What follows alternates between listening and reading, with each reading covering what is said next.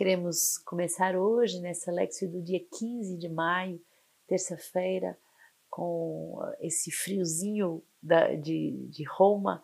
Quero lhe assegurar da nossa oração pela sua vida, pelo seu ministério e falar de modo muito particular aos nossos irmãos de todas as casas o quanto foi bom esse tempo de conselho geral, o quanto foi bom encontrar-me com os irmãos, com os nossos fundadores para rezarmos, para recebermos de Deus as inspirações para as almas, para as casas, para os novos desafios de evangelização a qual a comunidade eh, tem sido confrontada. E também como é bom a gratidão que temos aos nossos bispos por toda a intercessão, toda a ajuda, todo o pastoreio, todas as cartas de recomendação que temos recebido e que nos abrem tantas portas aqui em Roma e em tantos organismos internacionais. Hoje, a nossa regra de vida faz-nos meditar o número 105 e 106, que continua nessa grande linha de meditação sobre a graça do acompanhamento espiritual. E vamos começar percebendo primeiro o que é que não é o acompanhamento espiritual. O acompanhamento espiritual não é uma confissão sacramental.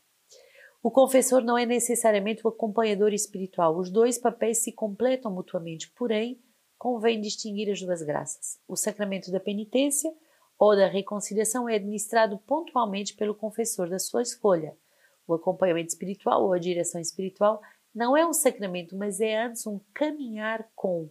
Não é pontual, mas é um percurso. O acompanhador percorre conosco um caminho, buscando um progresso e o crescimento das virtudes. Frei Eugênio uh, Maria de Jesus, em Quero Ver a Deus, diz assim: o confessor é um médico que cura e preserva a vida na graça contra os ataques do demônio. O acompanhador assegura o progresso espiritual da alma. Então, tão bonita essa distinção entre acompanhamento espiritual e confissão. Confissão é para pôr a alma em estado de graça, é algo que acontece de forma pontual, podemos ter um confessor regular, mas também podemos ter confessores uh, que, que, vários confessores a quem eu posso me confessar na comunidade Sementes do Verbo. Em cada casa temos dois, três confessores regulares em que permite essa liberdade de escolha e ao mesmo tempo permite uma continuação nesse caminho de uh, reconciliação que é administrado pelo confessor. Mas uh, a graça do acompanhamento espiritual é justamente ser um caminho que é feito ao longo de um ano, dois, dez, vinte, trinta, quarenta. Quanto mais profundo e mais eh, esse, esse percurso for, mais ele surte efeito. Então, o acompanhamento espiritual não é a mesma coisa que uma confissão. Claro que existem confessores que são bons acompanhadores espirituais, mas não é necessariamente a mesma pessoa. E hoje, com tanta falta de sacerdotes para ministrar o sacramento da penitência, é bom distinguir as duas coisas.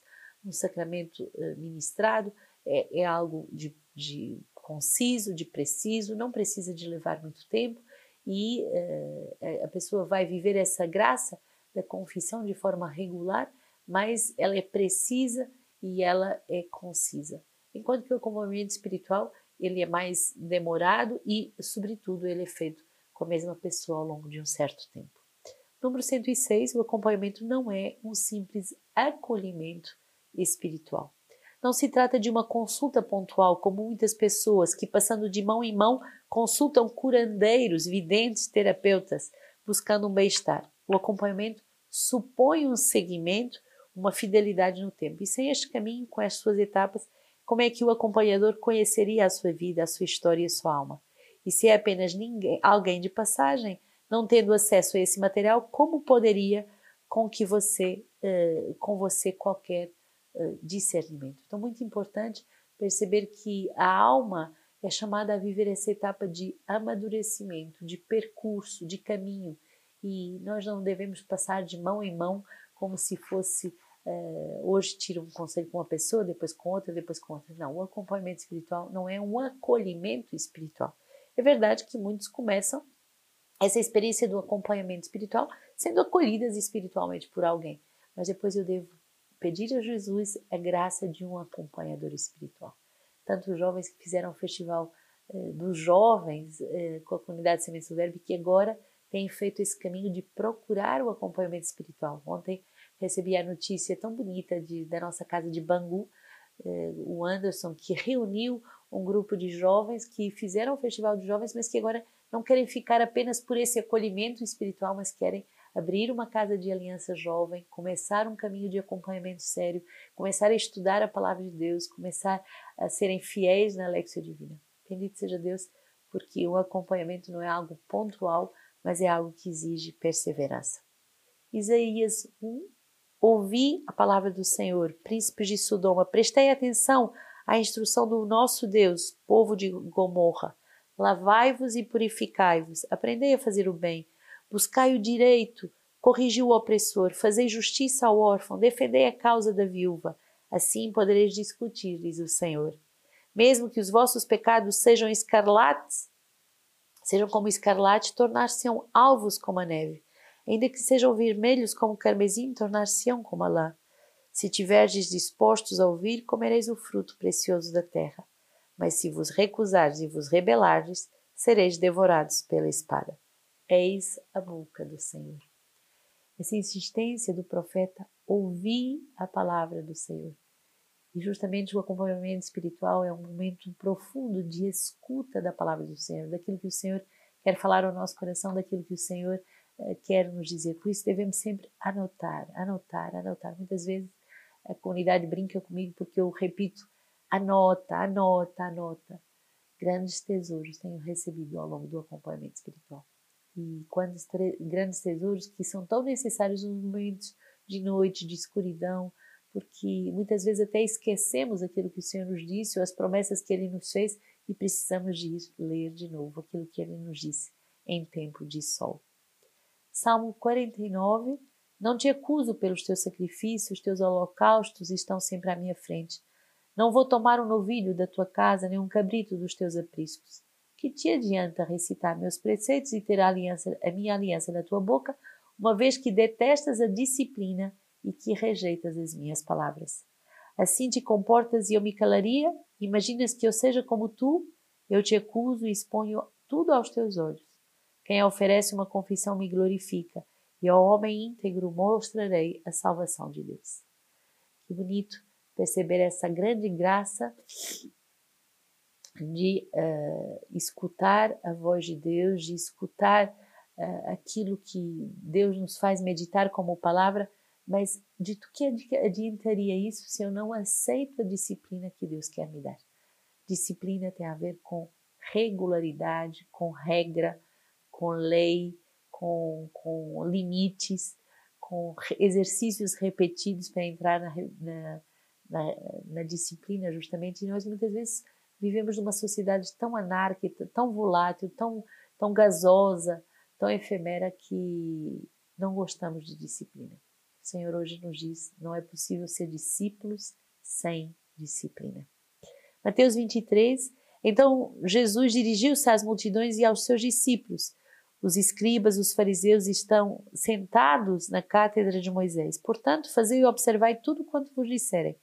Mas não imiteis as suas ações, pois dizem, mas não fazem. Amarram fardos pesados e os põem sobre os ombros dos homens, mas eles mesmos nem com o um dedo se dispõem a movê-los. Praticam todas as suas ações com o fim de serem vistos pelos homens. Com efeito, usam largos filactérios e longas franjas Gostam do lugar de honra nos banquetes, nos primeiros assentos nas sinagogas, de receber as saudações nas praças públicas e de os homens lhe chamam de rabi. Quanto a vós, não permiteis que vos chamem rabi, pois um só é o vosso mestre e todos vós sois irmãos. A ninguém na terra chamais de pais, pois um só é o vosso Pai celeste. Não permiteis que vos chamem guias, pois um só é o vosso guia, Cristo. Antes, o maior dentre vós será aquele que vos serve. Aquele que se exaltar será humilhado, e aquele que se humilhar será exaltado. Essa regra do Evangelho é uma regra muito importante. Um só é o nosso Pai. E não somos guias uns dos outros, mas somos apenas canal dessa paternidade. E quanto mais a pessoa tem consciência dessa sua pequenez, mais ela pode ser exaltada uh, no seu mistério no seu serviço. Peçamos a Deus essa grande graça de sermos livres para o seu serviço e peçamos a graça de diminuirmos para que Deus possa manifestar a sua paternidade. Dos comentários dos Salmos de Santo Agostinho, eh, diz eh, assim: Senhor, eu clamo por vós, socorrei-me sem demora. Quando eu grito, escutai a minha voz. Julgavas ter acabado de vez o teu clamor ao dizer: Eu clamo por vós. Clamastes, mas não julgues que já estás em segurança. Se findou a tribulação, findou também o clamor. Mas se a tribulação da Igreja e do corpo de Cristo continua até o fim dos tempos, não só devemos dizer: Eu clamo por vós, socorrei-me sem demora. Mas quando eu grito, escutai a minha voz. Então, fazemos a experiência desse clamor, de Deus, clamor a Deus que sobe do nosso coração, que o próprio Deus escuta cada vez que nos deixamos acompanhar. O Senhor nos abençoe, que abençoe toda a nossa comunidade para que, bem acompanhados espiritualmente, possamos ser canais dessa grande graça para uma multidão. Que Deus nos abençoe, Ele que é Pai, Filho e Espírito Santo.